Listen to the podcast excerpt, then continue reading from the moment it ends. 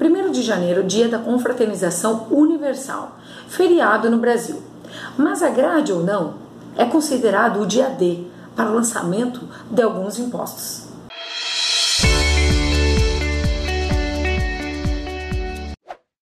O lançamento de um tributo, de forma geral, deve respeitar o critério temporal, que é o momento em que a lei define como ocorrido um fato para o qual vai incidir um imposto.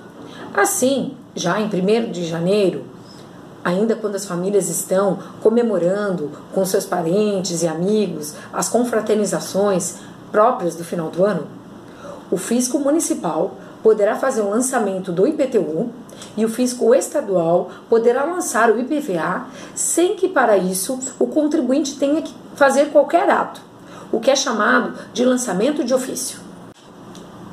Assim, as leis municipais, como no caso do município de Florianópolis, prevêem que o IPTU será lançado no dia 1 de janeiro de cada ano, considerando as informações constantes no cadastro imobiliário referentes ao contribuinte e ao imóvel.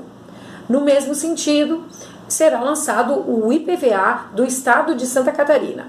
Aí, uma legislação estadual no mesmo sentido de outros estados que lançam o IPVA no dia 1 de janeiro de cada ano, considerando as informações da, de propriedade do veículo do ano anterior.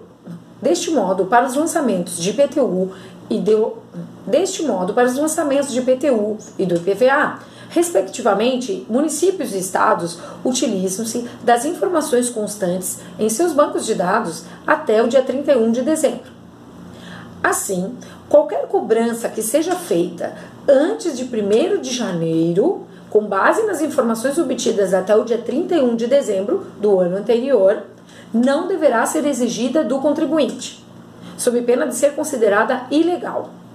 Pois somente a partir de 1 de janeiro é que os entes fiscais, município e estado poderão tomar as medidas de cobrança aos contribuintes. As suas dúvidas você pode deixá-las nos comentários e lembre-se de nos seguir no canal do YouTube e nos acompanhar nas redes sociais.